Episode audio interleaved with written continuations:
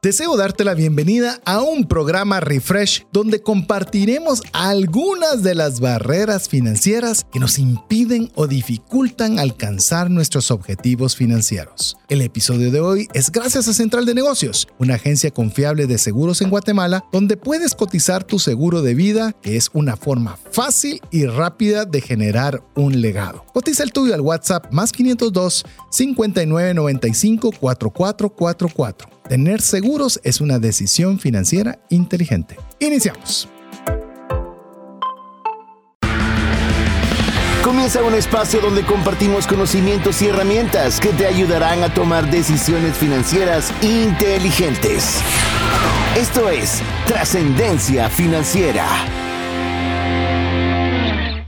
Soy César Tánchez y usualmente tengo más de 20 ventanas abiertas en mi navegador. Mi nombre es Mario López Salguero. Yo siempre he admirado a las personas que son resilientes. Esto quiere decir que aun cuando se caen, siempre tratan de levantarse con convicción a seguir adelante con sus sueños.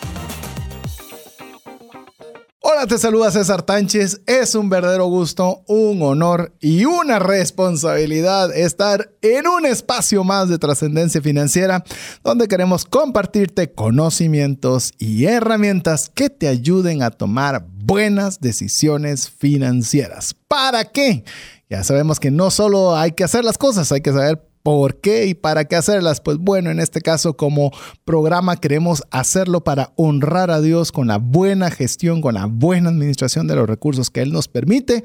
Así también tener recursos para poder tener para las necesidades y deseos de nuestra familia, pero también que sea de una forma tan abundante que podamos tener para poder compartir con una mano amiga. Así que queremos darte la bienvenida, ya sea si es la primera vez que estás escuchando el programa o si eres de los buenos amigos que ya tiene buen tiempo de estar sintonizando, de estar conectados, de ser parte de la comunidad de trascendencia financiera, darles a ambos la cordial bienvenida y esperamos que el tiempo que ustedes vayan a invertir sea muy valioso, que puedan encontrar valor, que puedan encontrar algo que les pueda ayudar a trascender en sus finanzas. Así que, habiendo dado esta breve pero importante introducción, quiero darle la bienvenida y el espacio para poderles también saludar a mi amigo y coanfitrión Mario López Alguero. Bienvenido, Mario. Muchísimas gracias, César. Muchísimas gracias a ustedes, amigos, por compartir con nosotros en un programa más de trascendencia financiera, donde lo que nos encanta es poder brindarles contenido, pero con la condición de que lo que ustedes aprendan en este programa lo practiquen y lo compartan. ¿Por qué es importante esto? Porque el conocimiento sin ejecución simplemente se olvida. Así que es importante que nosotros, si usted considera que lo que les vamos a dar de contenido en este programa o en las series anteriores de los, del programa, usted lo pueda compartir también. Así nos ayuda a que nosotros podamos tener más personas que podamos brindarle valor. Hemos terminado una serie bombardeo, le diría yo. Es una serie de mucho contenido, de muchas tareas. Creo que ha sido una de las series que más tareas hemos dejado. Ah, te emocionaste. Eh, nos emocionamos y entonces realmente fue una serie muy bonita porque logramos eh, crear, creo yo que conciencia, especialmente en el último programa, donde hablábamos de cuáles son esas herramientas, ese checklist, esa guía para poder crear un legado que genere crecimiento, valor y unión a la familia, en vez de que genere problemas, dudas y más gastos en temas de impuestos y de gastos administrativos y financieros y legales. Así que eso fue solo uno de los tres episodios. Hablamos de controles financieros, hablamos de presupuesto y hablamos por qué en la planificación es importante porque si no, nos puede llevar la vida a un punto donde no queremos estar. A ver, si usted es de la comunidad de trascendencia financiera, es decir, que por lo menos ha escuchado la serie anterior, la pregunta, dejamos una tarea, el programa anterior hizo una cita con su cónyuge para ver temas de legado. A ver, ¿por qué no nos escribe al WhatsApp más 502 59 19 05 42 y nos da su respuesta? Si la hice, o no la hice, o, la voy se me olvidó, o la voy a hacer. Y si la va a hacer, le voy a poner una tarea, un inciso a la tarea. ¿Cuándo lo va a hacer?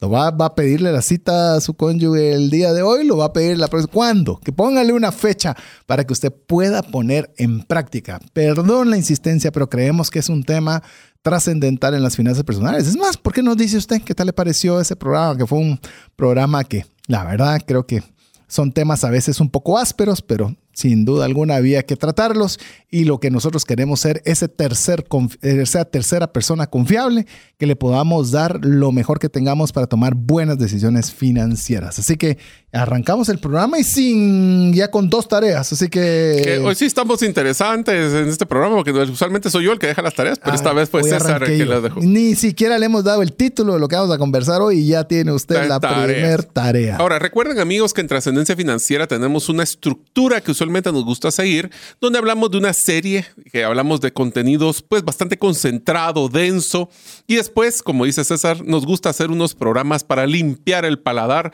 Dentro de estos programas está lo que llamamos un refresh, que un refresh es como una temática que no necesariamente va alineada a la serie anterior, puede ser una temática totalmente diferente o complementaria a lo que hemos estado platicando. En el caso de hoy, creo que es más un concepto complementario a la serie, así que hoy vamos hablar de uno de los conceptos que se llama barreras financieras que son esos bloqueos que me están impidiendo a trascender financieramente. A ver, ¿qué te, para que vayamos poniendo un poco de contexto, como usted ya sabe, ya le vamos a dar la definición, porque siempre nos gusta definir cuando hablamos sobre alguna temática en particular.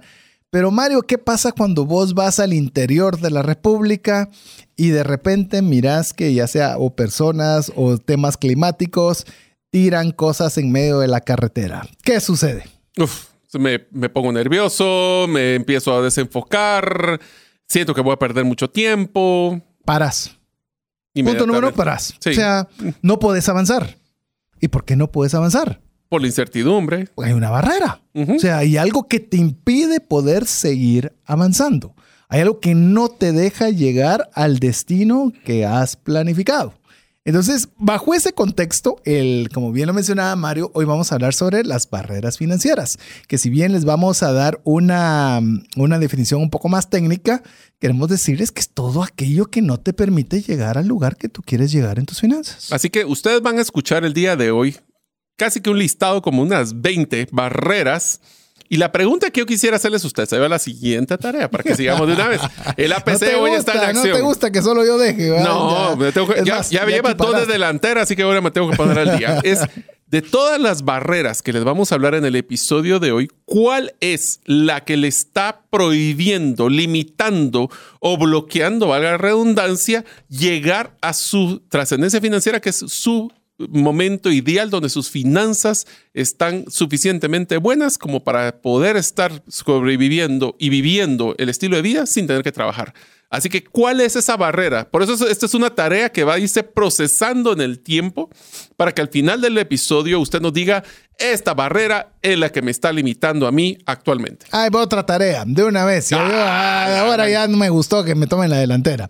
A ver, si usted es de las personas que no quiere esperar hasta el programa porque quiere escribir cuál es su barrera, porque usted está seguro saber cuál es esa barrera que usted tiene, escríbala. Ya, la mi barrera para poder alcanzar mis propósitos financieros, creo que es esta o estoy seguro que es esta. Quizás la vamos a conversar el día de hoy, quizás nos hace falta de poderla incluir en cualquiera de todas estas barreras que hemos estado trabajando para poderle compartir, para que si hay alguna, porque la idea no solo es listarlas, es que nosotros tomemos conciencia que son barreras y a la vez a efectos lo que no podemos hacer en una carretera, por lo menos sí lo podemos hacer en el programa, de darle algunas ideas de cómo poder sobrepasar, sobreponer o remover cada una de estas barreras financieras. Así es, así que no solo vamos a hablar de la barrera, vamos a recomendaciones, pero hablemos sobre la palabra técnica o el concepto técnico de qué es una barrera financiera. Y es una barrera, es un obstáculo o impedimento que obviamente va a dificultar el logro de un objetivo o una meta financiera trazada. Eso es el concepto muy general, es que me está limitando para llegar a tener esa libertad financiera que tanto añoramos a través de este programa. Es más, te lo complemento en el contexto financiero, una barrera puede ser cualquier cosa, oiga, cualquier cosa que le impida o le dificulte. Hay una diferencia entre impedir y dificultar. Algo de impedir es que usted no va a poder llegar hacia donde desea. Dificultar es que se lo va a poner muy complicado. Es decir, va a tener que hacerlo trabajoso, difícil. Eso es bien importante. Uno es no llegar y otro es llegar con dificultad. el logro de una situación financiera saludable y sostenible. Me gustan los dos conceptos. No solo que usted va a tener finanzas que sean saludables, pero a la vez que sean sostenibles.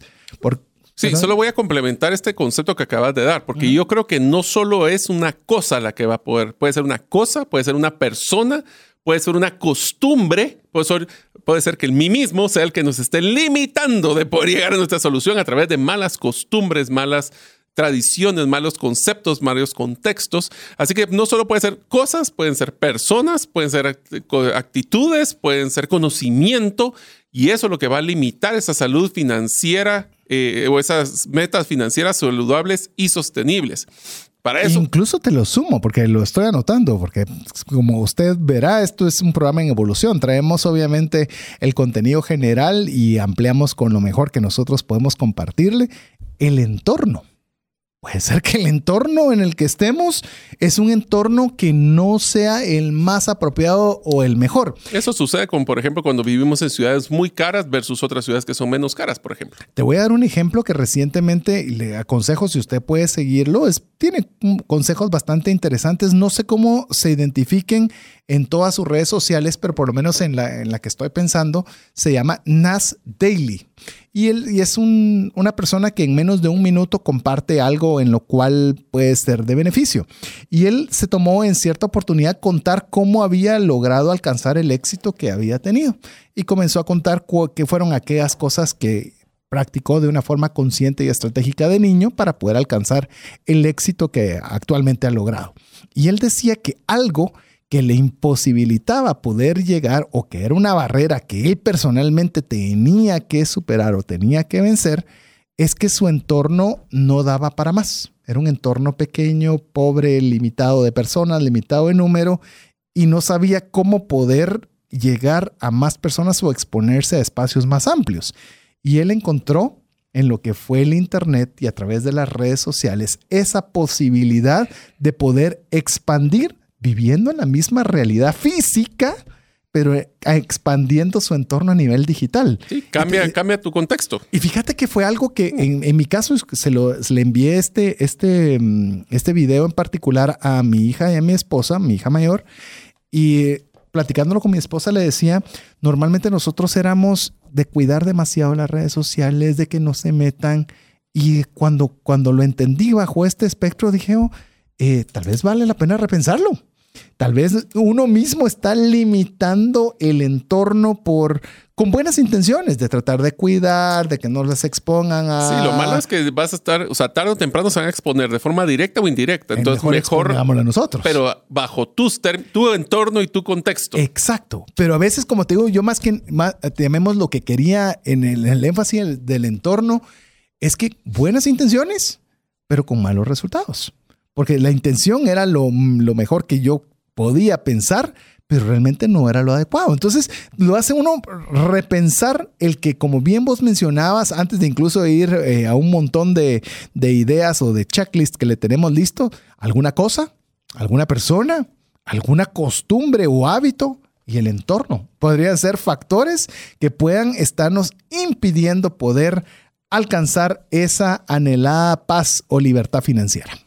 Así es, así que tenemos ya varios conceptos que van a estar claros, porque lo importante es que una vez que identifiquemos esas barreras, lo importante es que definamos un plan, una APC, una acción para superarlas, alcanzarlas, voy a complementar o eliminarlas mm, de acuerdo a nuestras metas financieras. ¿Por qué significa esto? Porque yo puedo superarla, puedo llegar a alcanzar de esa barrera, de eliminarla, o simplemente puedo, inclusive cambiando el entorno, lo puedo pues inclusive decir que se puede olvidar o eliminar o, cómo podríamos decirle que es que no tiene que solo no solo tiene que sobrepasarse sino que se puede separar o, alejar. Erradicar. Inclusive inclusive te diría con lo que estabas mencionando porque creo que es un es una muy buena observación Mario es eh, por ejemplo usted tiene que levantar porque va al gimnasio una pesa de 20 libras. Puede ser que sea un reto desafiante para usted en ese momento pero ¿qué pasa si usted comienza a ejercitarse constantemente en esa pesa de 20 libras? De repente va a resultar que ya no le es pesada, ya no le ocupa esfuerzo, ya no le, le es un desafío. ¿Por qué? Porque ya logró generar el músculo suficiente para que esa barrera o ese obstáculo no sea significativo para usted. Y esa es una forma en la que usted puede sobrepasar una dificultad o una barrera. Pero otra es si usted está viendo que hay algo que le está ocasionando un problema, usted diga, yo no tengo que ir por ahí. Proverbios lo dice perfectamente, le dice, el avisado ve el peligro y se aparta de él. es decir, si nosotros sabemos de que hay algo que nos va a afectar financieramente, que va a impedir o va a dificultar que alcance algo que me he propuesto, pues también es prudente decir, doy la vuelta y no paso por ahí. ¿Te recuerdas cuando hablábamos en, en, Qatar, Mario? Cuando les compartía que había conversado con este amigo que era piloto aviador y obviamente estudiaban por dónde van las tormentas y la forma de poder vencer una tormenta no es voy a probar qué tan buen conductor soy atravesándola. No, o sea, es dando la vuelta. O sea, una barrera no es para ir a darse duro en la frente todo el tiempo. O sea, no es, para probar qué, tan pilas sos. Así es. No qué tan buenos sos. Es que pilas es guatemalteco. Sí, patojo chispudo, dice.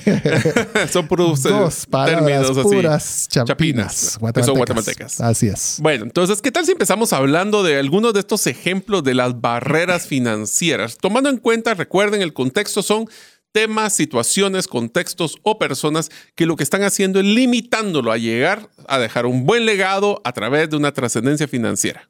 ¿Qué tal si empezamos con el primero, César? Así es, así que vamos a irle compartiendo algunas que hemos trabajado. Usted puede compartirnos si cree que hay una que nos hizo falta o como lo hemos puesto, la que usted sabe que le está afectando o conforme usted está escuchando, como lo dijo Mario, que nos lo vaya compartiendo al WhatsApp más 502 59 19 05 42. Recuerde, barrera es todo lo que le impida o le dificulte el logro para tener paz o libertad financiera. Ahí vamos a ir girando sobre ese concepto. A ver, arranquemos con la primera y como diría Mario, hoy sí vamos a hacer una inmersión de APC. Le vamos a dar la barrera un poco más o menos que puede incluir y le vamos a dar una idea para poner en acción, ya sea para evitarla o para superarla.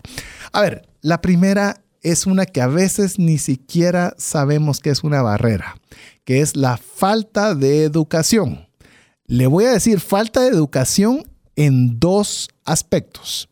La financiera, que no, no aprendemos temas de finanzas, y también de cualquier destreza o talento que nos pueda ayudar a poder tener un ascenso, a poder mejorar nuestra técnica de ventas, a poder comercializar mejor, a lo que usted desea. Entonces lo voy a, lo voy a dividir en este caso particular en conocimiento financiero y conocimiento de destrezas. Yo creo que vos lo llamás más talento que destrezas, creo yo. No sé si hay una diferencia. Está buena la pregunta. Mira, yo lo que quisiera es que tal vez más que un concepto de conocimiento, yo lo llamaría competencias. Competencias, financieras me gusta. y competencias blandas. Son competencias técnicas, además se me va a salir un poquito de recursos humanos, pero dale, dale, competencias técnicas y competencias blandas. Cuando hablamos de competencias técnicas son terminologías como lo que fue la serie anterior, hablando de un presupuesto, cómo funciona el presupuesto. Y una competencia blanda financiera es aquella que se enfoca a las costumbres y tradiciones que tengo yo sobre cómo manejar las finanzas. Por ejemplo, si soy una persona que me gusta gastar más allá de lo que yo ingreso, si siempre estoy financiando los temas que quiero comprar, o si mis, mis papás me enseñaron que nunca debería tener una deuda o tarjetas, todas esas son competencias blandas. ¿Qué es la diferencia? Ahí viene la parte interesante. ¿Qué es la diferencia entre conocimiento y competencia? La competencia es tener el conocimiento y tener las habilidades para poder ejecutar, así como la actitud, ese conocimiento en el contexto que me han dado.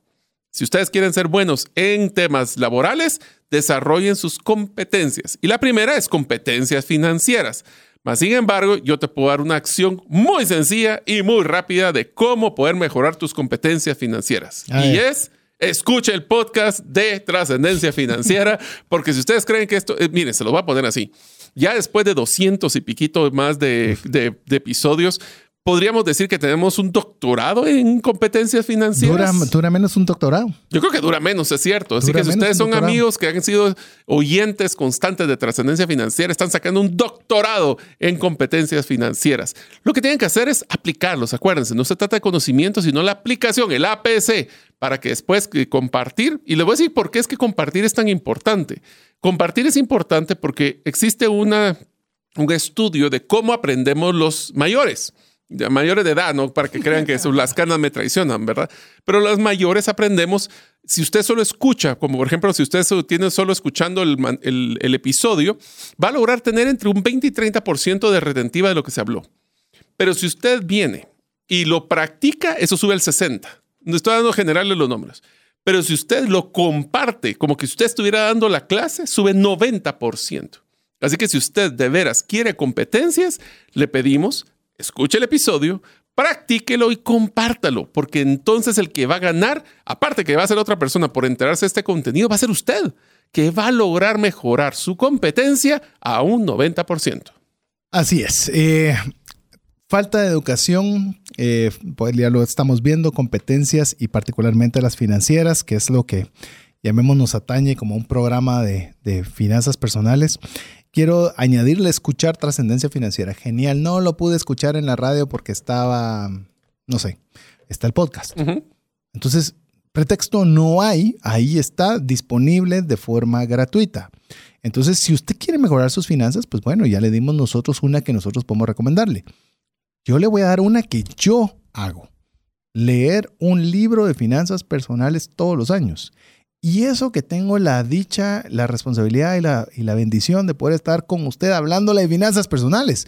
Pero mi, mí mismo necesita seguir aprendiendo porque me sigo manejando dinero y me sigo equivocando.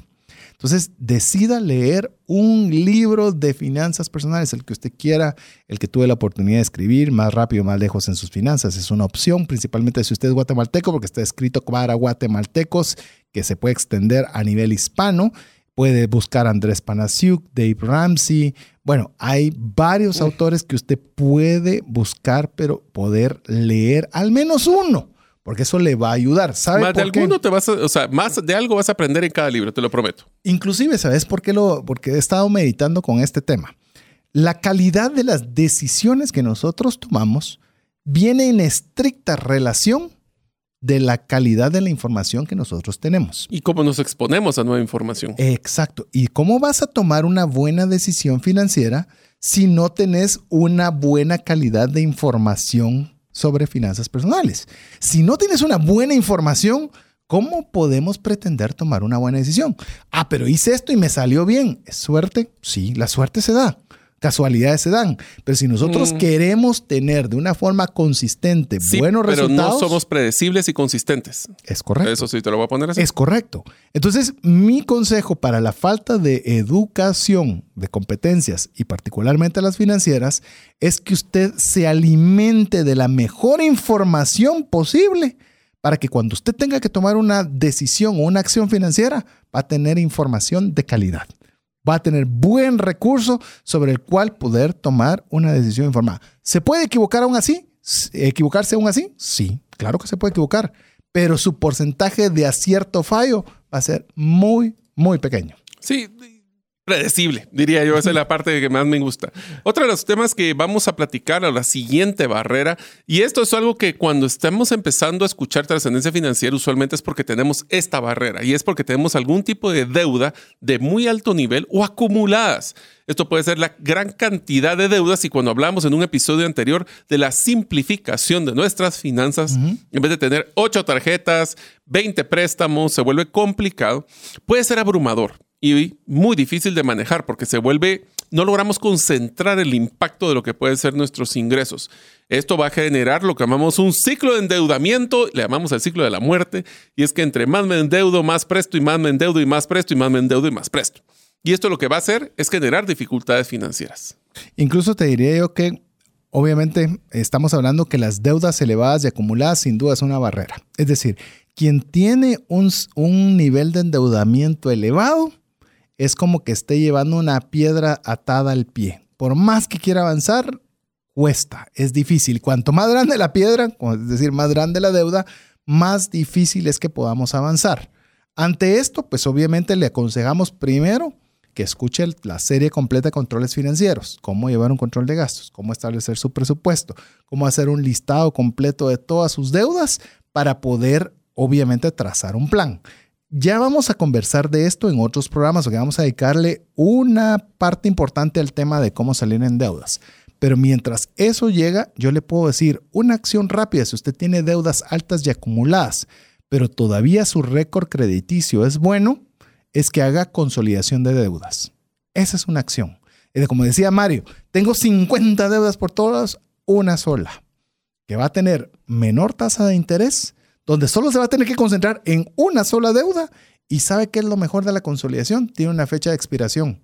Cuando usted está pagando un montón de tarjetas de crédito, un montón de préstamos de todo tipo, no sabe cuándo va a salir. Pero con un, con un préstamo de consolidación de deuda, sí, lo contrataste a dos años, a tres años, a cuatro años, a cinco años. Usted sabe que su peor escenario es que en cinco años ya no tiene deudas. Ahora, yo voy a ir un paso atrás, César. Y es que yo creo que el primer paso de acción en un modelo de deudas es documentar qué deudas tengo, cuáles son las tasas y cuál es el saldo y el término. O sea, ¿cuánto debo? ¿Para, ah, ¿Para cuándo debo de terminar de pagar y qué cuánto me está costando? Sí. Porque es el primer mapa que tenemos que tener. Sí. Una vez que tenemos ese, podemos tomar decisiones en ver cuál es mi deuda más cara, más corta, más chiquita, las cuotas, y eso llevará a la conciliación de las deudas. Así es. Y no se preocupe porque estos dos temas vamos a tener un programa para hablar en detalle sobre temas de consolidación y cómo salir de deudas, pero al menos con esto ya tiene usted un paso que poder dar o una acción para poder vencer la, barrera de deudas altas y acumuladas. Pero queremos que usted nos escriba, que usted se haga presente, que diga, yo aquí estoy, estoy aquí escuchando el programa y lo haga a través del WhatsApp más 502 59 19 05 42.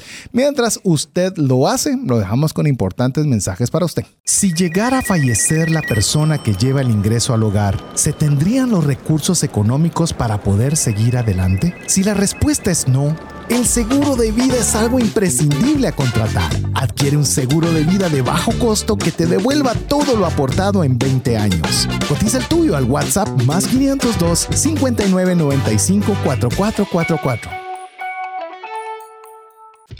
¿Sabías que según Employee Financial Wellness, un empleado ocupa más de 144 horas laborales al año lidiando con problemas personales de dinero? Mejora la productividad de tu empresa proporcionándole a tu equipo educación financiera. Solicita una propuesta al WhatsApp más 502 59 19 Si el contenido de este programa te genera valor, compártelo en tus redes sociales. Trascendencia financiera.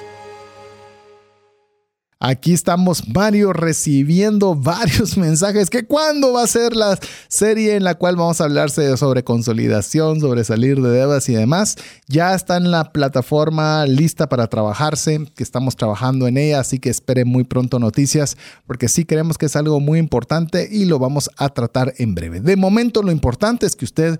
Eh, ponga conciencia de que es una realidad, que es una barrera, es una barrera muy grande pero también que tenemos que saber que existe y que tenemos la posibilidad y tenemos también eh, la obligación con nosotros mismos, con mí mismo, de poderla superar. Yo te diría, César, de que el, esto lo hemos platicado con varios de nuestros oyentes que nos han escrito, de que el momento donde nosotros tenemos muchas deudas, o, o en este caso deudas altas y acumuladas, nos damos cuenta que es un momento donde fallamos en algo que es importante, que es empezar o continuar soñando sobre cuál es nuestro legado. Yo digo, yo quiero dejarle a mis hijos, pero si estoy en deudas tan fuertes, ¿qué es lo que le voy a dejar? Más deudas. Y la verdad es que eso lo que nos da es una visión, una inspiración, un salario emocional que nos ayuda a enfocarnos. Acuérdense, ¿cómo se come un elefante? Un bocado a la vez. Así que cuando tengamos las deudas altas, que es una barrera muy alta, sigan soñando porque el soñar les va a dar visión y les va a dar claridad. Y segundo, tomemos acción. Así es, así que vamos al siguiente, a la siguiente barrera que queremos compartir. ¿Te recuerdas? Estamos hablando en este refresh barreras financieras. Y en esta oportunidad ya hemos conversado de dos barreras financieras al momento, que estamos la falta de educación, de competencias y particularmente financieras, tener deudas altas y acumuladas, es que de veras no solo es altas, lo de acumuladas todavía es doble. ¿Y qué tal este? Una barrera financiera es gastos excesivos e innecesarios. A ver, yo quiero antes hmm. de adentrarnos en esto, son, si usted se da cuenta, a mí me gusta mucho eh, reflexionar sobre los significados de las palabras. Cuando es excesivo es algo que quizás es necesario, pero pagó de más. Y algo innecesario es algo que no debió haber salido nunca de su bolsillo. No importa que sea. No importa que sea, porque no era necesario, no era algo que le iba a mejorar su vida en absoluto. Entonces, cuando nosotros comenzamos a gastar de forma excesiva, es decir, a pagar más por algo de lo que deberíamos, y comenzar a nosotros a gastar en temas que son innecesarios, comenzamos nosotros, ahí en no te pusieron la barrera Vos mismo comenzás a tirar un aro, comenzás a hacer de todo a manera. o sea, no necesitaste ni Nadie te ayudó. bueno, pero esto, sabes que lo, veamos, lo hablamos bastante extenso y fue muy interesante la discusión en presupuesto sobre vivir la vida que nos compete y dejar de tratar de impresionar a personas que para la realidad es que no somos tan importantes. ¿Qué es ese valor de gastos que nosotros deberíamos de vivir? Y esto es muy sencillo. Lo primero que tenemos que hacer es la regla de oro, que yo sé que llevas más de 14 años promoviéndola, es tenemos que gastar menos de lo que ganamos. la primera acción que deberíamos de hacer, si quieren escuchar el episodio anterior de presupuesto, pues la acción sería haga su presupuesto. Pero si quiere hacerlo más sencillo es saque cuánto usted está ganando mensualmente y anualmente, porque los dos números pueden cambiar dependiendo si tiene ingresos variables o no, y diga ¿Qué porcentaje es el que quieren ustedes ahorrar para tener un tope de gastos? Si usted el año pasado saque un total de todos sus gastos, sobrepasó sobre eso, ahí es donde estamos teniendo serios problemas. Es más, te diría, eh, porque sí quiero ser bastante claro que esto no significa que no gastemos. No. Es, ser eh, inteligentes en el gasto. Así es. Y le digo que es excesivo. Todavía, yo ya le comenté, es algo que paga de más por algo, pero todavía pongámosle un ejemplo. Yo quiero contarle que tuve la oportunidad, Mario no pudo estar en esa ocasión, se regresaron antes con su esposa, fuimos con, con a Mario, con Alex Crow, eh, con nuestras esposas en un viaje a Perú. Y Mario tuvo que regresarse antes en esa, en esa oportunidad y con Alex y su esposa y mi esposa fuimos a un restaurante en Perú que todavía a la fecha, y eso que eso ya fue hace buenos años atrás, sigue siendo entre los mejores 10 restaurantes del mundo. Y fuimos a ese lugar, pagamos por una experiencia en la cual pues obviamente nos dieron una serie de platillos, lo cual lo disfrutamos, lo pasamos fenomenal, fue una cosa, única. Eh, una experiencia única. Aquí viene la pregunta y te la tiro en curva. ¿Eso es un gasto excesivo o no? A ver, eh. ¿fue un gasto alto? Sí. Definitivamente. Pero ahí es donde vos tomas las decisiones de limitar gastos superfluos para poder darte el lujo de tener gastos buenos. Exactamente. Ah, ese es el punto que yo quería también, en ese tinte que lo puso Mario, es quizás usted dejó de consumir un montón de comidas rápidas y se pudo deleitar una comida en uno de los mejores restaurantes del mundo bajo sus posibilidades y pagando un monto quizás mayor que la media de otro tipo de restaurantes. Entonces, lo que no se vale es, tener todas las comidas como que fueran esta de la experiencia, porque bueno, dependiendo la capacidad. Sí, si no, la capacidad. Entonces, si no tenés la capacidad, entonces puedes decir, yo no voy a hacer un, ¿sabes qué es un gasto excesivo? Suponete que estás comiendo comida rápida todos los días cuando podrías comer en casa, por ejemplo. Y no te estoy diciendo ni siquiera solo por tema de dinero. Estoy diciendo por tu salud, por un montón de cosas. Eh, pues lo sumas y decís, este aunque sea un monto, es decir, un gasto excesivo podría ser un monto pequeño. Eso es lo que quiero decirle. Y un monto alto. Bueno, te lo voy a poner así. Uno de las, y hablamos de la, vea la serie de ahorro o el programa de ahorro. Y una de las cosas que platicábamos es, por ejemplo, un gasto excesivo es aquellas eh, membresías de las, eh, de los diferentes programas de streaming de que usted está viendo y simplemente no lo usa. Otro ejemplo, pagar membresías anuales de gimnasios al cual no voy. Eso es un gasto excesivo porque no estoy utilizando, capitalizando lo que estoy invirtiendo. O aquella ropa que, amigos, esta les va a dejar una tarea simpaticísima, es vayan a su, el día de hoy que están llegando a su casa, por favor revisen su closet y díganme cuánta ropa todavía tiene etiqueta. O ustedes no han utilizado más que el primer día. O ni una. O ni una. Esos son gastos excesivos y esos son los gastos que nosotros tenemos que tomar en cuenta. Incluso ni siquiera excesivo. Te lo pondría en la categoría de innecesario. Porque si no lo has usado una sola vez y ya lleva dos años en tu closet, era innecesario. No, pero es que no, es que no lo usaste nunca, entonces no, lo, no era necesario. O financiar, financiar cosas, por ejemplo, puede ser un gasto excesivo, porque puede ser de que si por, por no tranquilizar mi gratificación instantánea, de querer tener la cosa porque ahorita la quiero, sino que esperar a juntar el dinero y pagarlo en cash, estoy haciendo gastos excesivos en impuestos, en, perdón, en intereses. Intereses. Sí. ah, Ahí ya pusimos. varias. Entonces, que la tarea es. es, Ajá. agarren su listado de gastos. Si no sabe cómo hacer su listado de gastos, solo saque su estado de cuenta de su tarjeta de crédito, su estado de cuenta de su banco y defina de los últimos seis meses. Yo lo hice de así. Te voy a decir cómo yo lo hice yo. Como yo también ya no utilizo el app, aunque quisiera volver a tomarlo, lo que hice fue imprimir todos mis estados de cuenta, las tarjetas que yo utilizo, y empecé a subrayar los que yo diría, esto no lo volvería a hacer. O, este es el excesivo, y el otro es el innecesario, decir, y este todavía lo debería estar haciendo. Y con eso ya tienen su acción para hacer. ¿Vos sabes por qué no he regresado al app? ¿Por qué? MoneyWiz. Eh, MoneyWiz, por cierto, usted la puede bajar. Muy es buena. Excelente esa app para llevar control de sus finanzas, pero no me deja eh, volverla a habilitar porque olvidé mi contraseña y no te manda, la, no te la reenvía. Y no hay forma que pueda entrar y me niego a arrancarla desde cero. O Pues sí, sea, ya todo ya lo tenés perdido, hombre, a hacer una Alas. nueva. Ah, Sí, lo voy a tener que hacer, ni modo. A Bueno. ver, una acción le puedo decir para que usted evite, bueno, ya Mario le dio una, un, un ejemplo de cómo poder evitar esos gastos excesivos e innecesarios, principalmente cómo ubicarlos, y yo le voy a poner otro. No compre nada en el momento. Nunca. ¿Cuándo? Nunca. Y si no, escucha el programa de compras por internet. Eso es peor. Así es. Cuanto más alto el monto, más tiempo tome para pensarlo. Eso es que es una oferta única que solo en este Ahorita momento y solo sin queda uno. eh, si no es para usted, no es para usted. Yo quiero contarles Mm. algo rápidamente en esta línea. Eh, estoy con algo que, que deseo comprar para mi familia y obviamente pues, llené los datos para pedir una cotización.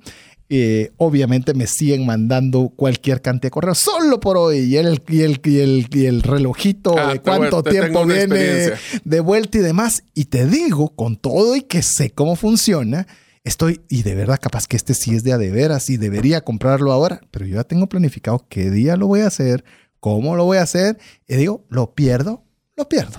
Te voy a dar un dato para que veas un cartel que vi de- en, en Nueva York que decía liquidación por cierre todo el año. Imagínate.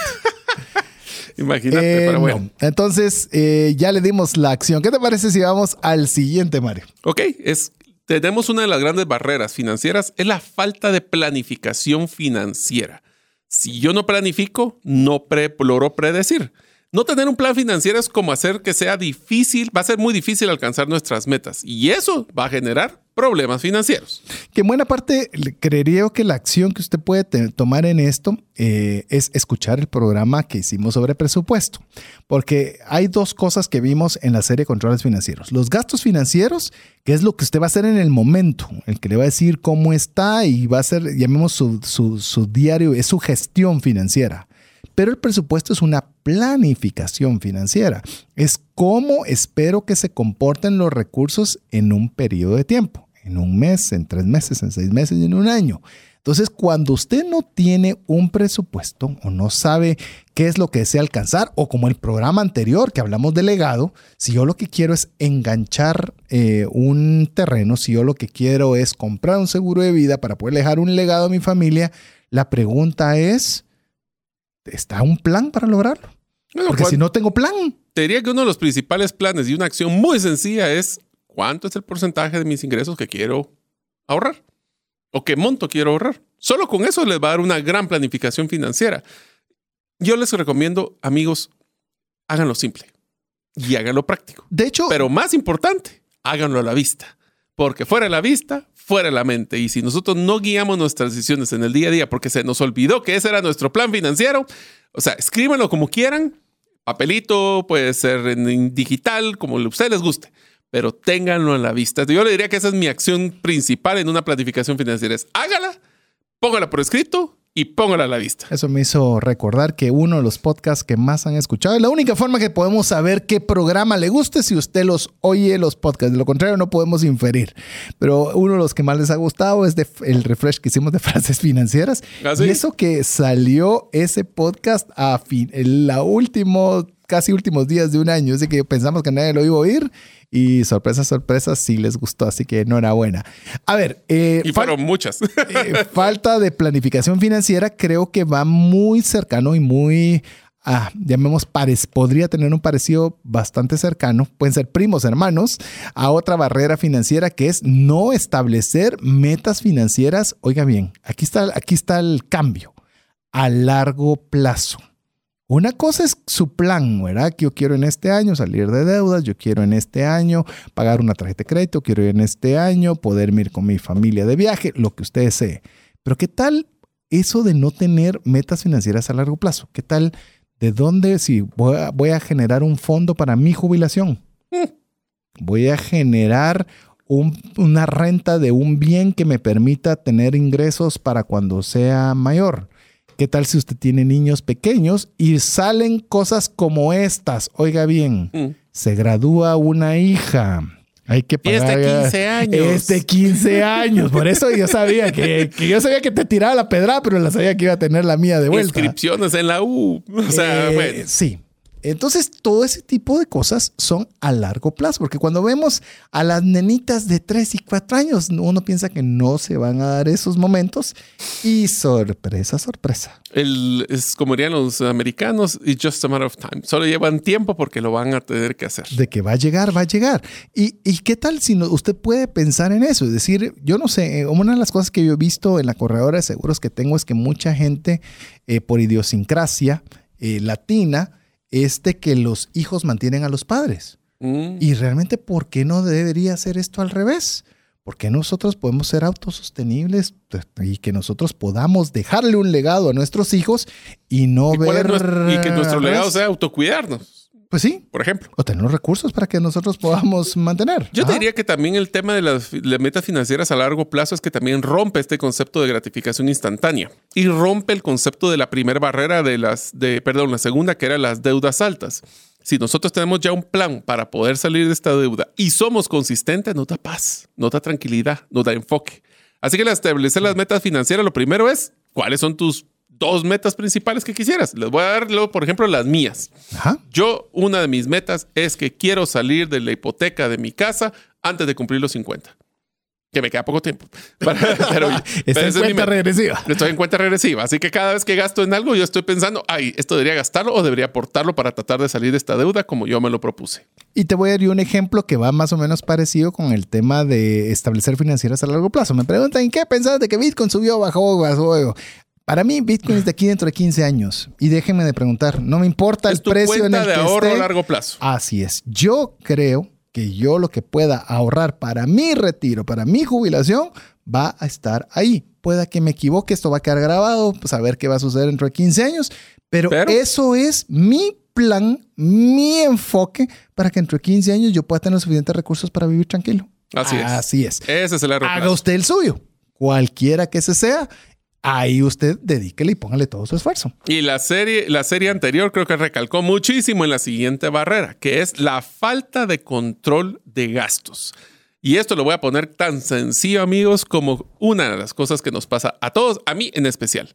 Cada vez que saco efectivo, cuando siento, ya no hay nada y no sé en qué me lo gasté. Lo mismo pasa con nuestro presupuesto y nuestros gastos. Si nosotros no los... Miren, yo sé que el, poner el listado de lo que gastamos primero nos da cargo de conciencia porque muchas veces sabemos de que hemos gastado más de lo necesario. Lo comprendo.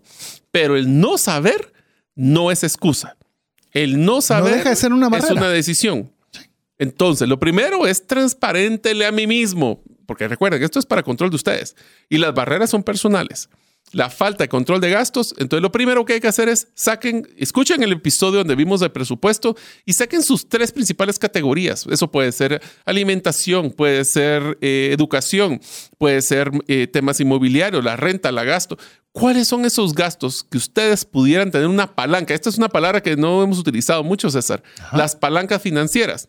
Palancas financieras es, si ustedes quieren hablar de un control de gastos, puede existir los gastos que tienen palanca y los que no tienen palanca. Los que no tienen palanca son los que están casi que se llaman fijos, porque son los que están comprometidos constantemente a pagar.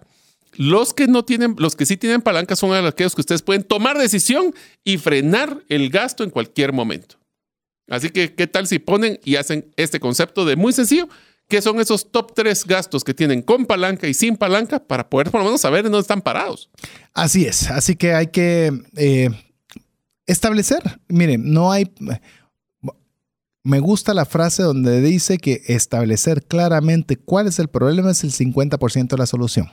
Si nosotros sabemos qué problema hay, podemos hacer algo al respecto. Pero si no sabemos qué problema estamos enfrentando, va a ser muy difícil. Es más, César, te voy a hacer para que tengamos recuerdos todos los que estamos de así contemporáneos, César y míos. Como diría G.I. Joe, el conocimiento es la mitad de la batalla. Eso, eso. Knowing is half the battle. Recuérdese, entre mejor información tiene usted, mejores decisiones puede tomar. Le aconsejamos porque nos van a preguntar qué app nosotros podemos recomendarle. MoneyWiz, ya le dijimos que estuvimos, salimos y ahora ya culpa de Mario, ya me simplificó el tema de que pierda todo lo que tenía y lo arranque de cero. No, lo quería hacer. Pero, espérame. No, no, no. No estoy diciendo que la perdás. Te estoy diciendo, abrí una cuenta nueva guardas tu historial que tenías en el otro y ahora abrís una es que cuenta. No lo tengo. No me deja accesar porque no tengo por la eso, contraseña. Por eso. Déjala ahí guardada. Ya estoy claro. Abrí una cuenta nueva. Y empezás de cero en esa, pero no tienes que borrar la, otra, la anterior. Esa se va a quedar en la nube guardado. Algún día. Algún día, así como cuando encontremos los eh, códigos de Bitcoin para ya saben quién es nuestro amigo que los perdió. Pero ese es el tema. O sea, no, esa es una barrera de conocimiento, ¿eh? Sí. Esa es pura. Y en mi caso es un tema de control y de disciplina. Y de desorden, porque no tuve que haber perdido esa contraseña. Eh, Ahora, otra aplicación que a mí personalmente, y César se va a reír de mí, que es una de las cosas que a mí me encanta, se llama Excel. Es bien sencilla, es práctica, saca gráficas, saca, por lo menos, y si quieren, hay otra más sencilla todavía que se llama un cuadernito, donde ustedes agarran un cuaderno y, y, papel y lápiz y lo escriben. Así que no hay excusa, sean tan técnicos o tan simples como ustedes quieran las cosas, háganlo.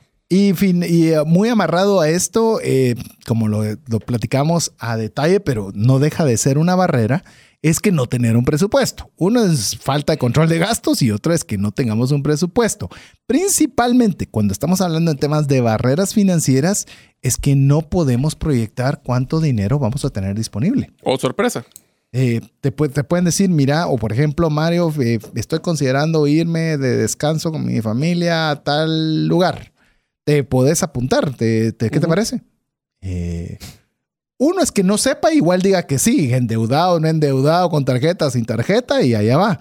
Pero si tiene sus números claros, puede decidir, este es el mejor momento para hacerlo, sí o no. Si es sí, genial. No lo es, fácilmente podemos decir que no. Pero el presupuesto nos va a permitir que nosotros no, ya vemos, no nos choquemos con barreras financieras que no deberíamos nosotros tomar nos ayuda a planificar, nos ayuda a educar y nos ayuda a predecir. Pero lo más importante de un presupuesto es que nos va a determinar si tenemos un futuro financiero o no.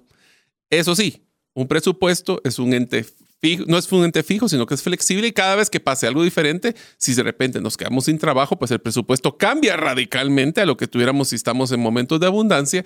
O si de repente tenemos momentos de abundancia, mi recomendación es dejen su presupuesto de gastos igual, no lo toquen, porque la tentación va a ser que gastar más porque tengo más. Eso te iba a decir, ahí el ajuste es facilito. Eh, es más, lo gastamos antes de tener el aumento, si ese es un caso. Sí, pero que estos, estos dos factores, Mario, nos conllevan a otra barrera, a otra barrera financiera que es importante conversarla que es que comenzamos a vivir por encima de nuestras capacidades. La pregunta es, ¿cuáles son nuestras capacidades? ¿Las tenemos documentadas? ¿Las, las, sé? tenés claras. Y te voy a ser sincero, el problema más grande de tener este vivir por encima de nuestros medios o nuestras capacidades es que usualmente son decisiones emocionales que aquí viene una parte interesante, que podemos financiar en cuotas que no nos damos cuenta. No se sienten, es que no, o sea, aunque sea un gasto grande, eh, no se va a sentir porque lo puedo sacar en cuotas. Aquí viene la estrategia y la acción que deberíamos de tomar. Cada vez que decidamos hacer un gasto nuevo, tomemos dos decisiones. Uno, ¿es necesario?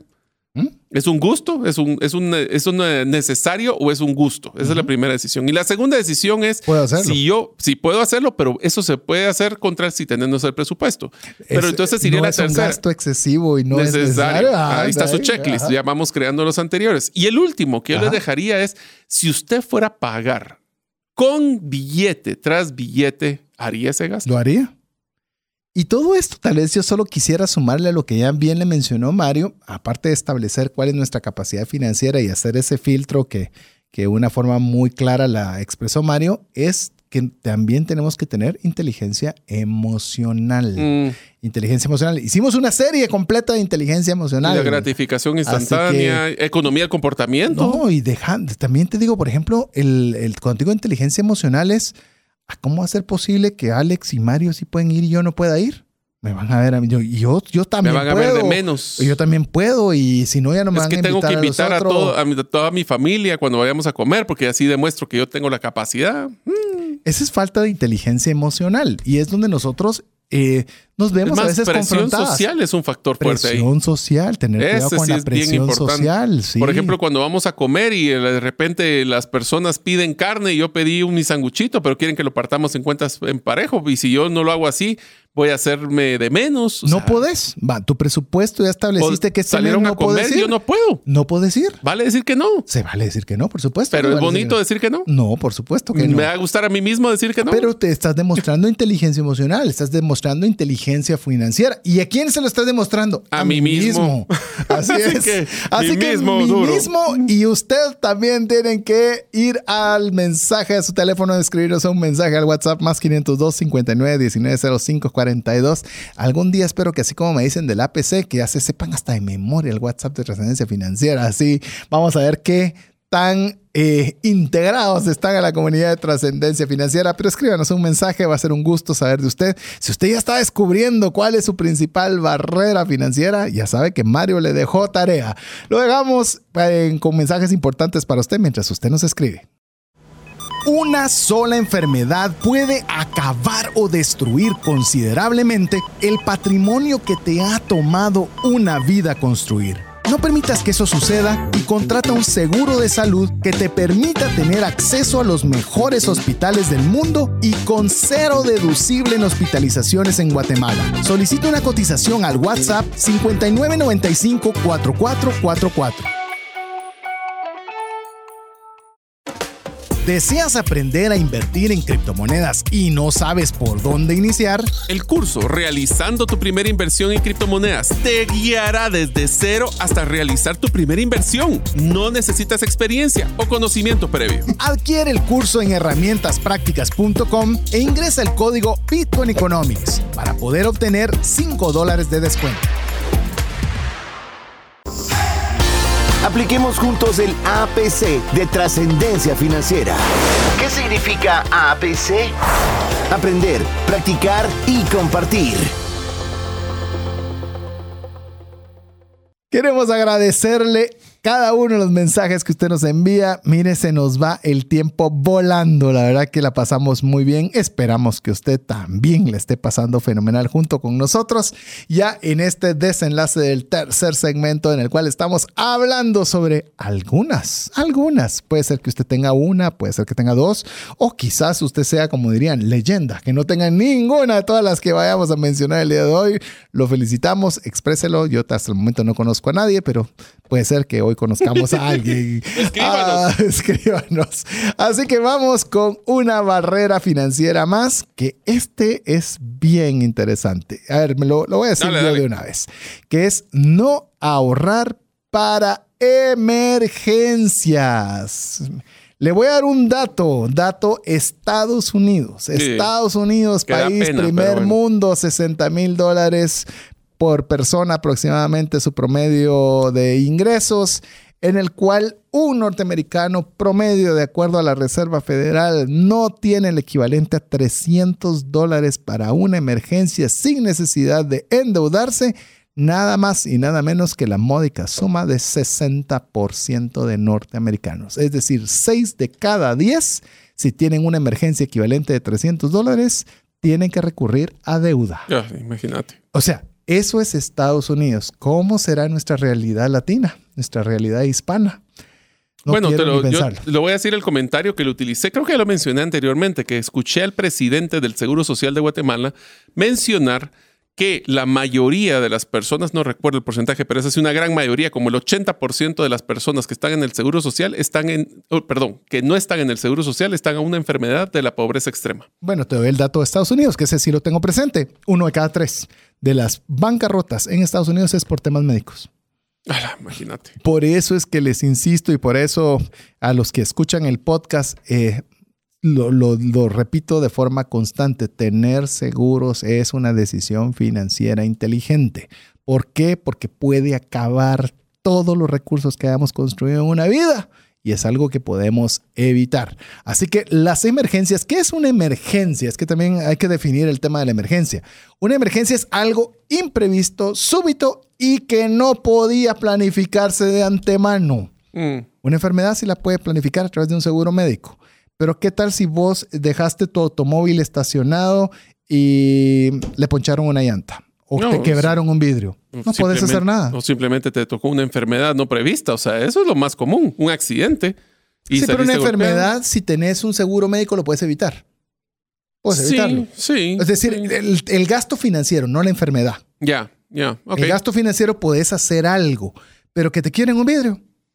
No o que se incendie la casa. Eh, que se pues, podrías tener también un seguro de vivienda. No se podría. que es uno de los que menos se generan. Es uno de los que menos se tienen, de los más económicos y, curiosamente de los que menos hay. Pero ¿qué tal una extorsión? ¿Puedes evitar una extorsión? No. Es así, eh, estás frito. Me explico. Hay ciertas cosas que de plano no podés. Eh, hay, hay ciertas cosas que no se pueden planificar y el no tener un ahorro para esas emergencias implica que vamos a tener que poner de nuestro bolsillo o incluso de Ir a deuda, deuda. De lo que estamos hablando ahorita. Así que definamos un fondo de emergencia. A mí me gusta, te lo voy a poner y aquí pongo la acción.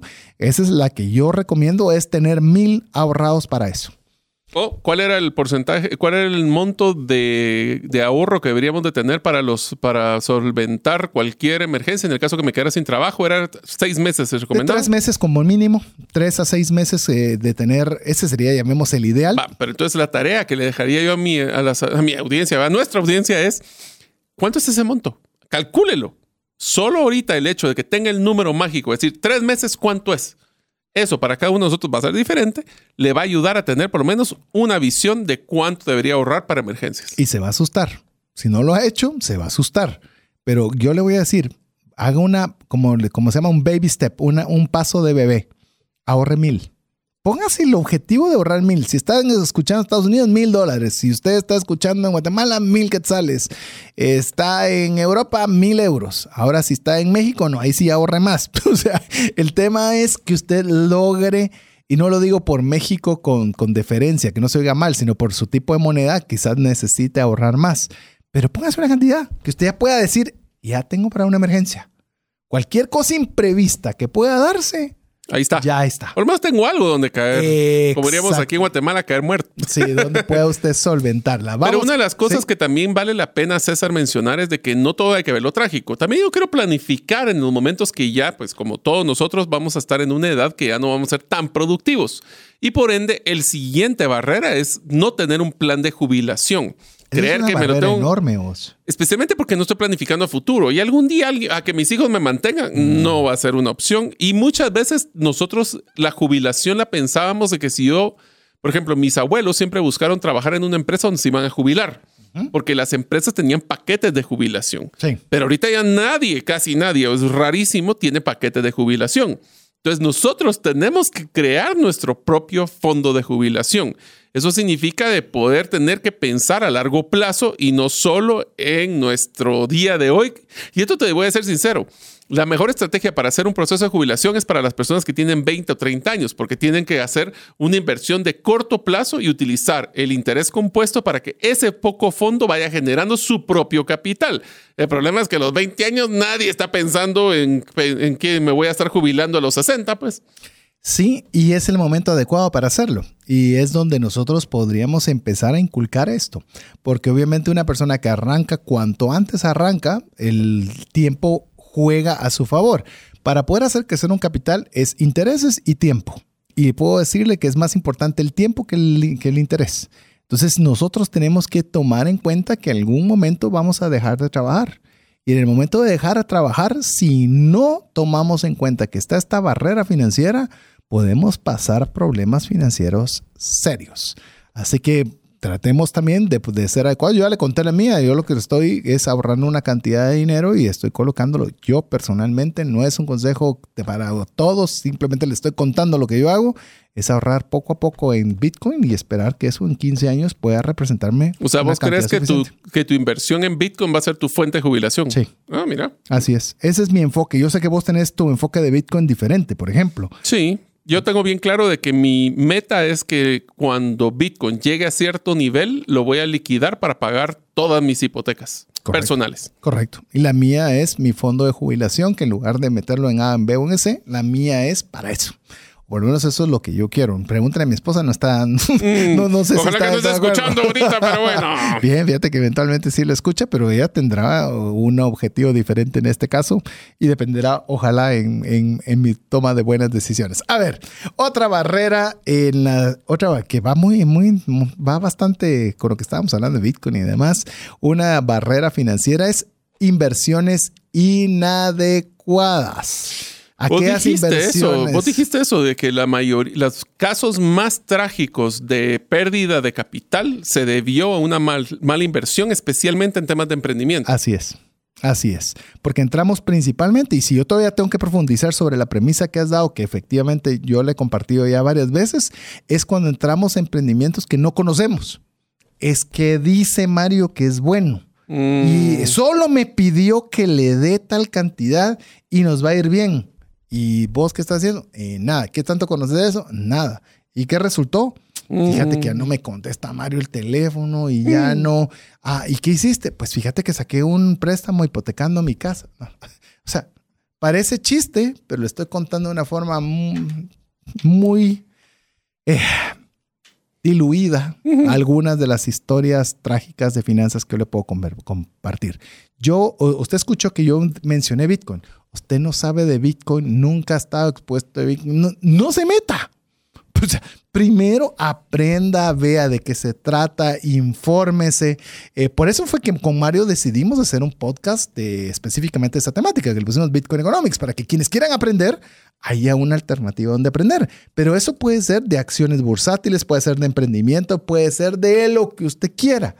Va siempre antes de invertir un centavo vea, haga lo que se llamamos la debida diligencia, de hacer toda la investigación pertinente, que si bien eso no le garantiza tener éxito, al menos tomó decisiones informadas. Sí, al final creo que también es un tema que lo decía Warren Buffett, no invertir en nada que no conozca.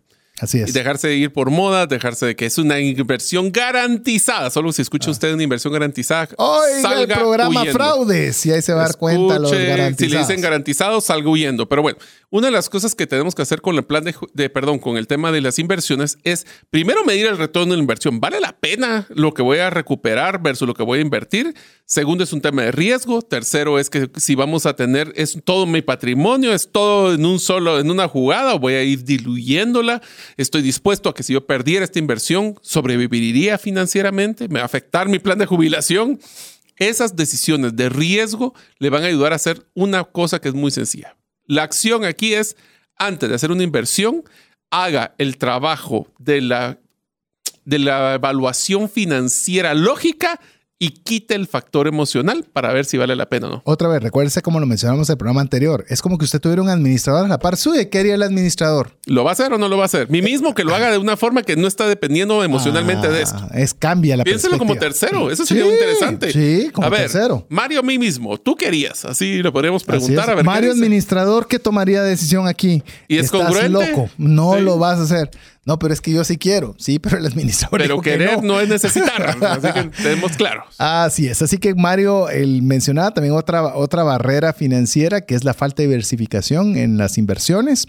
Eh, me escuchó mencionar a Bitcoin, pero eso no significa que todo está allí, No. sino que tenemos, Es una opción. es una alternativa de inversión y obviamente conforme usted hace una adecuada diversificación, eso le va a ayudar a no tener tanto riesgo. Así es. Así que bueno, ¿qué te parece si vemos otra que esta de plano la tengo que dar yo? Sí. Eh, una barrera financiera es no tener seguros. Es que mire, el- los seguros, yo he escuchado todo tipo de cosas con los seguros y lo voy a, lo voy a decir con mucho respeto y principalmente con eh, demás personas que pueden ser creyentes de Dios. Dicen, Dios tiene cuidado de mí y por eso no debo de tener yo seguros. Entonces le digo, enhorabuena, entonces deje abierta la puerta de su casa en la noche. O sea, deje la puerta de su vehículo abierta en la noche con la llave puesta. Porque pues, y lo, lo estoy diciendo con sarcasmo, pero con mucho respeto. Eso es negligencia. Eso no es que. Y después le robaron el carro y le, el vehículo y le dicen, ¿y por qué Dios no? Porque usted dejó la puerta abierta y dejó las llaves prendidas. Igual es el tema de seguros. Es tema de previsión.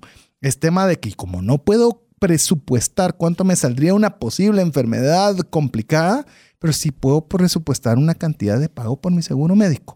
Eso es parte de ser diligente y no dejar que nos atropelle un avión, como puede ser una enfermedad, como puede ser la falta de quien genera los recursos en casa, eh, el que se incendie una vivienda, como lo estás mencionando, has pasado toda tu vida pagándolo para que se te incendie. Conozco casos de este tipo que podrían haber sido resueltos teniendo los seguros adecuados y adecuados a mi presupuesto, no el que me dicen que es el mejor o el no el que yo puedo pagar.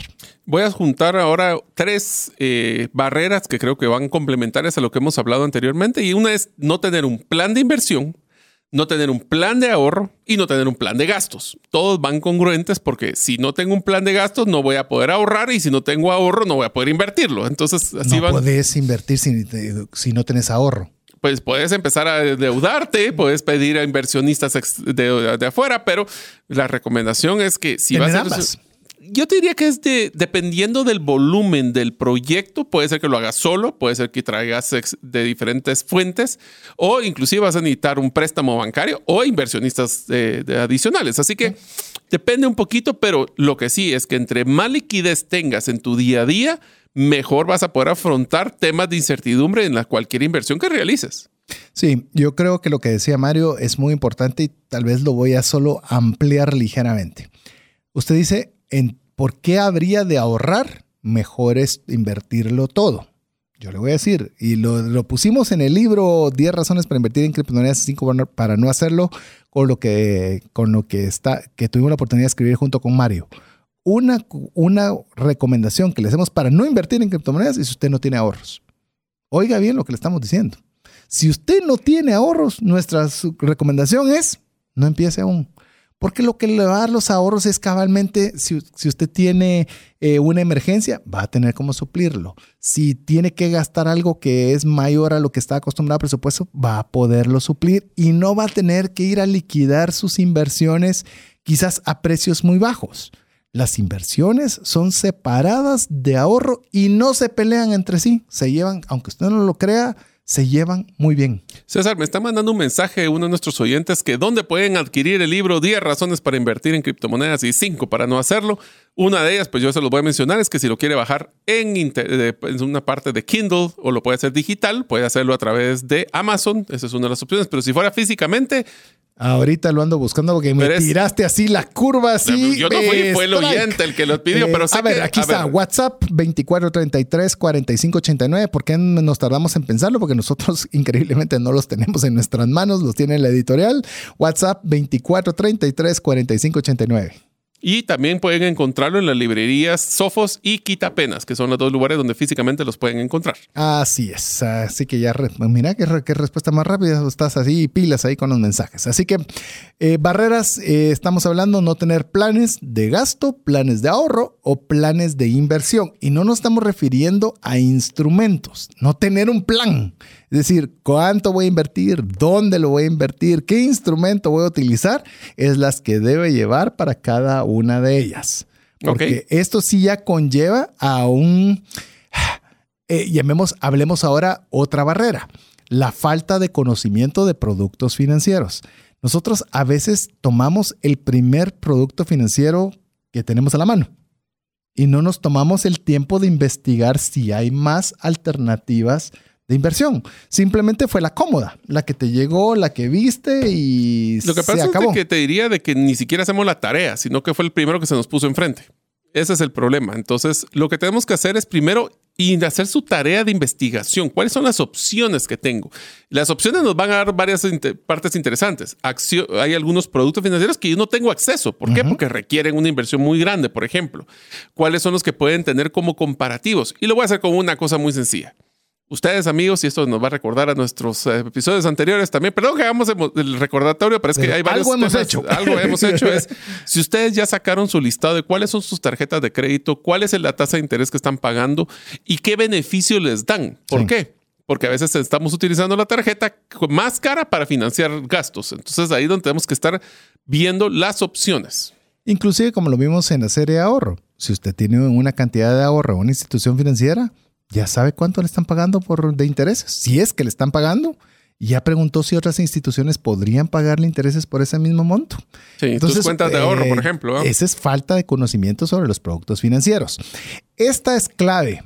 No buscar asesoramiento financiero es una barrera para mejorar sus finanzas. Que va amarrado al anterior, porque un buen asesor nos puede recomendar mejores productos financieros.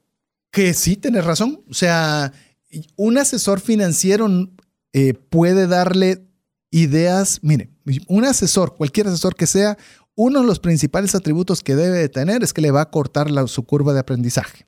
Es decir, ¿usted podría hacerlo? Sí. ¿Cuánto tiempo le va a poder tomar investigar, conocer todo lo que esta persona le ha tomado años poder saber? Pues bueno, entonces mejor a veces pagar por alguien que le asesore. Ya lo mencionábamos también en el programa anterior, un buen asesor legal y un buen asesor financiero serán claves para poder usted tomar decisiones. A veces compramos casas, terrenos y ni siquiera nos tomamos el pagar, voy a hablar de tonteras, cualquier cantidad de dinero, mil, dos mil, lo que sea, a un asesor financiero para que valide una compra que quizás vale un millón, dos millones, tres millones. ¿Cuánto es mil, dos mil o tres mil en uno o en dos o en tres millones. Sí, es irrelevante. Pero ¿cuánto nos puede costar no tener la información? Capaz que te hizo ver algo que no habías visto y que te puede representar, incluso validar tu compra, que va a decir, ah, pero para que me dijera lo que yo ya sabía, bueno, tuviste una confirmación de que no solo estás haciendo un capricho, sino que es una decisión informada. O dos, si te dice que no, eh, para poder tener algo un contrapeso para analizar. Como hablábamos de estar viendo como que fuera administrador a mí mismo, es necesario a veces validarnos a nosotros mismos que de lo que estamos tomando la decisión no solo es un factor emocional o que vimos todas las variables. Por eso la asesoría financiera es clave también le va a dar acceso a las posibilidades que están a su alcance. O sea, cuando hablamos de productos financieros, yo puedo decir muchos productos financieros, pero no todos están a mi alcance y un buen asesor le va a decir, tus opciones son estas. Inclusive uno de los que recuerdas que lo vimos en El Salvador, que fue súper interesante, son asesores para poder definir la mejor estrategia de refinanciar deudas. Sí, increíble, bien interesante. De veras que tenemos eso todavía en el resguardo. Quizás comentemos eh, algunas más, ya que estamos llegando a la recta final. Esta me gusta. No tener planes de contingencia es una mm. barrera financiera. ¿Te recuerdas nuestra famosa frase? What if? Sí, ¿qué pasa si? ¿Qué pasa si? ¿Qué pasa si el negocio no sale? ¿Tenemos el plan de contingencia? ¿De dónde obtendría recursos? ¿Cuánto tiempo podría mantenerlo si eso se da? Y esos planes de contingencia, recuerde que lo platiqué también en el programa de aprendizajes de Qatar. Es antes de subirse al avión, cuáles son los planes de contingencia que tiene el avión. Si pasa A, si pasa B o pasa C, qué decisiones va a tomar. Los planes se hacen antes de que se eleve el avión. Y una de las cosas que sí recomiendo fuerte, acabo de leer uno de esto en un libro que estoy actualmente leyendo, de también tener mucho cuidado del concepto de la inercia. Y es que si nosotros, por ejemplo, vamos a construir un edificio y definimos gastar una cantidad de dinero y nos encontramos de que los cimientos estaban sobre una base de arena en vez de una base de roca y tuvimos que gastar muchísimo más y ya terminé los cimientos, pero ya me gasté el presupuesto del edificio completo, solo en los cimientos, ¿debo de seguir o no? Y la inercia es, yo ya invertí todo este dinero para hacer estos cimientos, ahora sí. Aunque sea un pozo sin fondo. Aunque sea un pozo sin fondo, no sé si se va a vender. Entonces, este tipo de, de decisiones es bien importante a veces pensar qué pasa así, inclusive cuando ya empecé. Y te digo ahora que estuve, pues que estuve por Dubai y esos países, te digo eso de, construir sobre la arena ya generó en mí un cambio de paradigma que decía, construye sobre la arena. Eh, sí se puede, con, otra técnica, pero sí es posible. Yo quisiera poner también una barrera que aunque suene, suene algo dura, pero es importante, que son los vicios. Sí. Realmente los vicios pueden ser una barrera clara porque estamos creando un gasto excesivo y muchas veces innecesario. Esto puede ser desde temas... Un vicio diría que siempre es innecesario. Un vicio, diferente a hobby. Recuérdate que hobby es diferente a vicio. Sí, inclusive los hobbies no necesariamente son tan necesarios porque son algo que nos da una satisfacción emocional, pero eh, ¿qué piensan ustedes, amigos? Ah, a ver, escríbanos, Está interesante. ¿Crees que un vicio debería ser erradicado sí o sí? Eh, sí, Sí, porque es, el concepto de un vicio es que ya está saliendo de las normas de la buena conducta y la buena y de la salud inclusive. o sea, un vicio sí hay que erradicarlo. Así es. Un hobby, no, no sé. un hobby puede parar siendo un vicio. Podría parar dependiendo un. Si rompe la barrera del buen juicio y del afecto que nos, que nos afecta en la salud. Sin duda. Está interesante. Ahí está. Ya vieron, amigos. Ahí nos ponemos a, a, filosofar. Otra, se lo digo rápido, que también es otra que quiero conversar. No tener un plan para aumentar los ingresos. Mm, pasivo, lo que me caiga. Lo que me caiga. Algún día voy a generar más cuando ponga mi negocio. hicimos una serie de productos digitales de cómo, y inclusive de emprender. Estas son, o sea, no se tiene que hacer cosas muy complejas, con poco se puede generar ingresos. Empiece por un plan, es decir, una barrera es no tener un plan. Yo quiero tener un nuevo ingreso. Genial. ¿Cómo lo podrías tener? Y comenzar como papel y lápiz. ¿Y qué competencias tengo? ¿Qué, herramientas tengo? Bueno, eso escuche la serie de emprendimiento. ¿A quién le vendería? Antes de emprender. Estamos preparando una serie también que seguro le va a ayudar un poco más a ver cómo puede incrementar sus ingresos. Pero yo creo que es algo que es bien importante. Así es. Eso de, porque a veces lo, lo hacemos, a ver, lo anhelamos y lo deseamos, mas no lo planificamos. Y eso es una barrera para que nunca tengas ese segundo ingreso o ese tercer ingreso o ese ingreso pasivo. Así es. Yo solo quisiera poner una barrera que es amarrado un poquito a la serie anterior, que dice no tener un plan de protección de activos y no sacarle provecho a los activos. A veces nos encanta acumular activos improductivos. Tengo un carro que no uso, tengo una propiedad que solo estoy utilizando la mitad de los, de los espacios. O la más común, compro una bodega, la voy a llenar y a la hora a la hora la mitad la tengo desocupada. Entonces, este tema de los activos hay que ponerle protección porque si de repente algo les pasa, puede ser un, desde un seguro para cuando es la casa o, el, o la propiedad. Y lo segundo es que lo tenemos que proteger a través de algún tipo de activos como lo que es la parte legal o de riesgo y finalmente sacarles provecho porque si se vuelve un fondo, un barril sin fondo cuando tengo activos que solo son gastos y no me generan ingresos que es lo que sale del bolsillo en lugar de ingresarle a su bolsillo. Pero bueno, fueron bastante las barreras financieras que y todavía la teníamos oportunidad un de de compartir con usted, más aquellas que vamos a leer que usted nos ha compartido al WhatsApp más 502 59 19 05 42, en el cual agradecemos como siempre cada uno de los mensajes que usted nos envía por ese medio. Llegamos al final, Mario. Espero que amigos que estas barreras, más que verlo como un lado negativo, como una barrera, estén tomando decisiones de cuáles son las acciones que ustedes podrían tomar inmediatamente el día de hoy, sin esperar más. Así que recuerden, ahora que ya terminó el episodio, tienen la tarea de decidir cuál de estas barreras que hemos mencionado con César es la que consideran que está limitándolos a ustedes en sus finanzas personales. Nos la mandan al WhatsApp más 502 59 19 05 42 y en próximas ocasiones vamos a hacer comentarios de cuáles fueron los resultados principales. Así es, así que en nombre de Mario López Salguero, Jeff en los controles, su servidor César Tánchez, esperamos que este programa haya sido de ayuda y bendición. Esperamos contar con usted la próxima semana, si así Dios lo permite. Mientras eso sucede, que Dios le bendiga. Si el contenido de este programa te genera valor, compártelo en tus redes sociales. Trascendencia financiera. Esta es una producción de iRadios Guatemala Centroamérica.